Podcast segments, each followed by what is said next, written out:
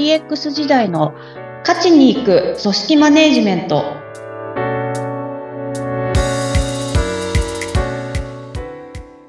お疲れ様です。株式会社ダズリー代表取締役鈴木明です。インタビュアーの土井さとみです。どうぞよろしくお願いします。よろしくお願いいたします。鈴木さん先日私あるアーティストのコンサートのチケット申し込みをしようと思ったんですね。でネットで、えー、申し込みだったんですがえー、っと、最初、システム利用料っていうのがかかるよっていう、えー、表示があって、チケット1枚につき330円もかかるって言うんですよ。システム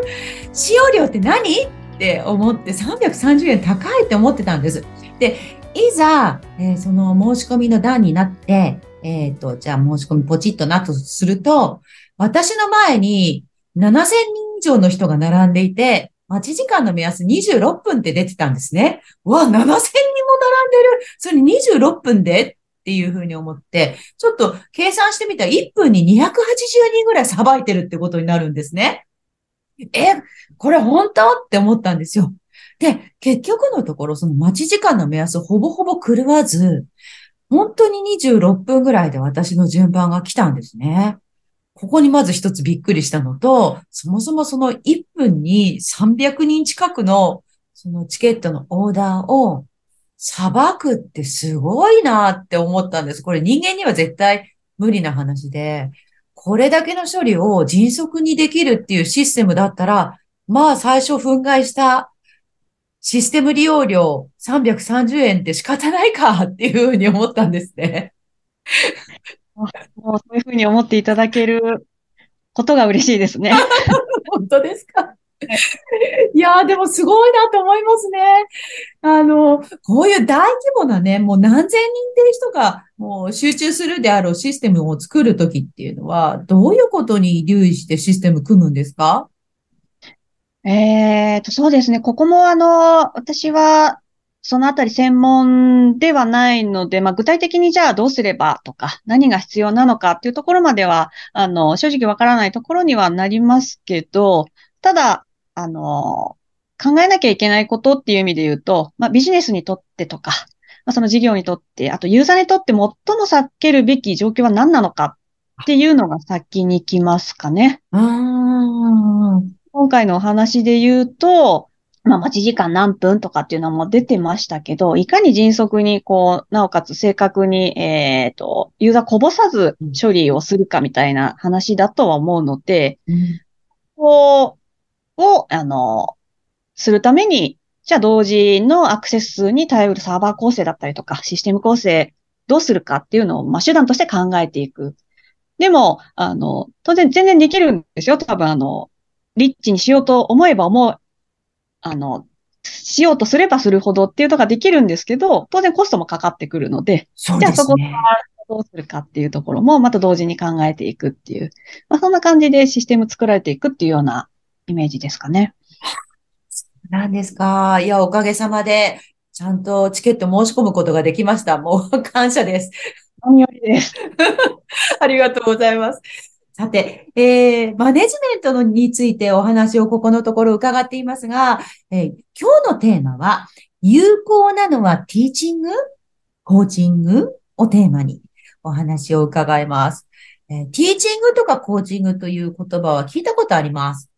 で、まあ、あの、だけど、ちょっとその、そもそも、あの、ちゃんと説明できるかというとそうでもないので、改めて教えていただけますか？はい。あの、まあ、ティーチングが答えを直接教えるっていうような、うん、あの、まあ、なので指導するっていうような形ですかね。うん、で、コーチングの方は、まあ、定義いろいろ、まあ、最近だと本当いろいろであるとは思うんですけど、まあ、自ら解決策を考え出したり、あと実際に行動を促すものっていうふうに言われてはいますね。で、どちらのキーワードもまさに先ほど土井さんおっしゃってくれたように、あの、だいぶ一般的になってきているというか、いろいろ聞かれるようになったり、あの、そうですね。いろんな記事も出てたりとか。そうですね。はい。うん。この、例えばプロジェクトの中でマネジメントをするときに、まあ、ティーチングをする場面とか、コーチングをする場面とか、よくあるんでしょうか？そうですね。じゃあ、ここはティーチングで、ここはコーチングでって明確に意識をしているわけではないですけど、当然状況だったりメンバーに応じて、あの、なんていうんですかね。ここは伝える、教えるっていうことをやったりとか、ここは相手から動いてもらう、相手に考えてもらうっていうことをやったりとか、うんことは全然起きてる話ですね。うーん、じゃあ、まあ今日のテーマは有効なのはどちらっていうことですが、まあどちらというよりは選ぶ感じですか？ここもそうだというふうに思ってますね。あの、なんていうんですかね、ティーチング、コーチングみたいな、まあ、指導方法っていうふうに考えたときで言うと、うんうん。じゃあ、あの、こういう場面ではティーチングだね、こういうコーチング、あの、こういう場面ではコーチングだね、みたいな形にはなると思うんですけど、結構その、ティーチングが有効なのか、コーチングが有効なのかみたいな、二項対立で語られてしまうことが多いんじゃないかなと思っていて。ああ、どちらか選ぶっていうね。どちらの方がいいんだっていうね。はい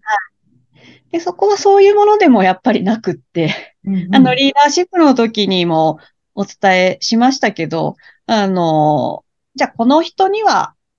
ティーチング、今のこの人の段階だったらティーチングだよね。まあ、もしくは、あの、この局面だったらティーチングだよねとか、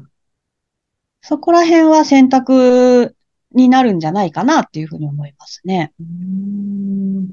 あの、まあ、今後のことを思うと、ちょっとこう育てるみたいな気持ちを持った方がいいっていう場面もありますよね。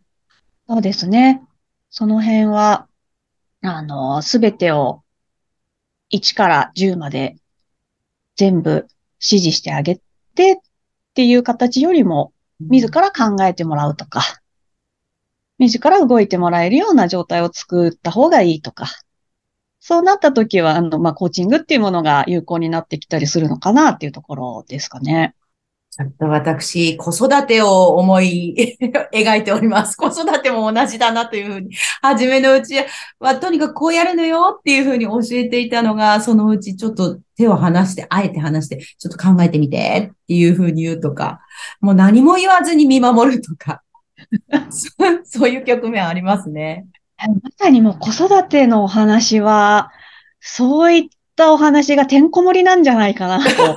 本当です。はい。うん辺は。子育てで言うと、もう、あの、褒めて育てる、みたいなね。やり方もあるし、いやいや、うちは厳しくいくよ、みたいなお家もあるし、これはどうなんですかねプロジェクトの中では、どちらがいいっていうことはあったりするんですか？これも結構言われてますよね。なんか褒めるのがいいのか、うん。いいのか、みたいな感じで、先ほどと同じで、二項対立でこう、語られてしまう、あのーところなのかなと思うんですけど、手法としてどちらがいいかというよりも、本当にその場面の時に、これはもう叱るべきだろうって、うん。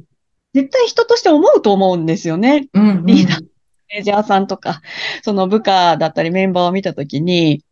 でもそこはもう叱っていいんだと思います。ただその叱り方をどうするかっていう話で、そうですね。特に最近は、そのコンプライアンス的なものがあって。そうですね。あね。とは、まあ、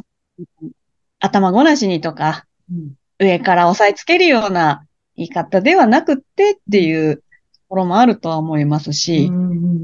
だから、叱ってはダメなのではなくって、ダメなのではなくて。叱るべき、でも、その伝え方は、きちんと相手に届くようにするっていう、そこのお話なのかなっていうところは思っていまうん。うん。す。先ほどのティーチング、コーチングっていうところもそうですけど、まあ、どちらが優れているっていうようなお話ではなくて、どちらもこう、マネジメントの手法の話であって、あの、どっちがじゃあモチベーションが上がるんだとか、そういうところではないんじゃないかなっていう気もね。いや、あの、リーダーシップのお話と同じで、あの、もう、場面、場面で柔軟にっていうことが大事そうですね。いやー、ほんとそこはそう思いますね。なんかこう、じゃあ成果を出せる答えを、その、リーダーさんとかマネージャーさんとかがすべて知っているうん。で、そ、その答えが未来永劫も絶対正しいよっていうんであればうん、部下にそれを教えるっていうのはすごく意味があることだとは思うんですね。ただ、その、じゃあその成果を出せる答えをマネージャーさん、リーダーさんが知らなかったりとか、あとは本当先ほどおっしゃっていただいた、あの部下に考えてもらわないと困るようになるようであれば、考えてもらう必要もありますし、そこはこう、なん。ていうん。ですかね、えー、誰も正解がわからないみたいな、本当に今のような時代であればみんなで考えるしかないですし。本当ですね。今のような時代であれば。そうですね。なんで、思考を止めないためにどうすればいいかっていうところが、あの、本来マネージャー、リーダーさんが考えなければいけないテーマなんじゃないかなっていうふうなのは思いますね。うん。あの、まあ、誰にでも同じ手法で接するというよりも、一人一人個々によって柔軟に変えるっていうところも大事なんじゃないでしょうか。そこはも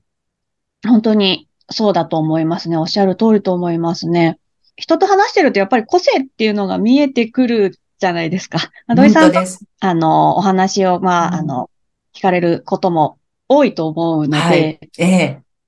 はい、すごくそこら辺は感じ取られてらっしゃると思うんです。そうですね。うん、なんかこう、お話の仕方とかね、あの、相手によって変えたりしますもんね。そうですね。その辺は、この人にだったら、こういう伝え方だったら届きそうだなとか、そこは、は普通にこうコミュニケーションを取っている中で自然と見えてくるところだと思うの。うんなんかあまり褒める、叱る、ティーチング、コーチングっていうところにこだわるっていうよりも、こう会話をしている中で自然と見えてくるものっていうところに対して、じゃあ、どういうボールを返してあげるのがそれぞれ適切なのかなっていうシンプルにそういうことなのかなっていう気はしますね。うん大切に目の前の人に向き合うっていう姿勢が大事な気がしました。そうですね。もう向き合う。本当その通りだと思います。そろそろお時間になりました。今日は有効なのはティーチング？それともコーチング？をテーマにお話を伺いました。筒井さんに DX のご相談のある方は、ポッドキャストの説明欄のリンクからお問い合わせください。お話は？株式会社ダズリーの筒井千明でした。ありがとうございました。ありがとうございました。次回もどうぞお楽しみに。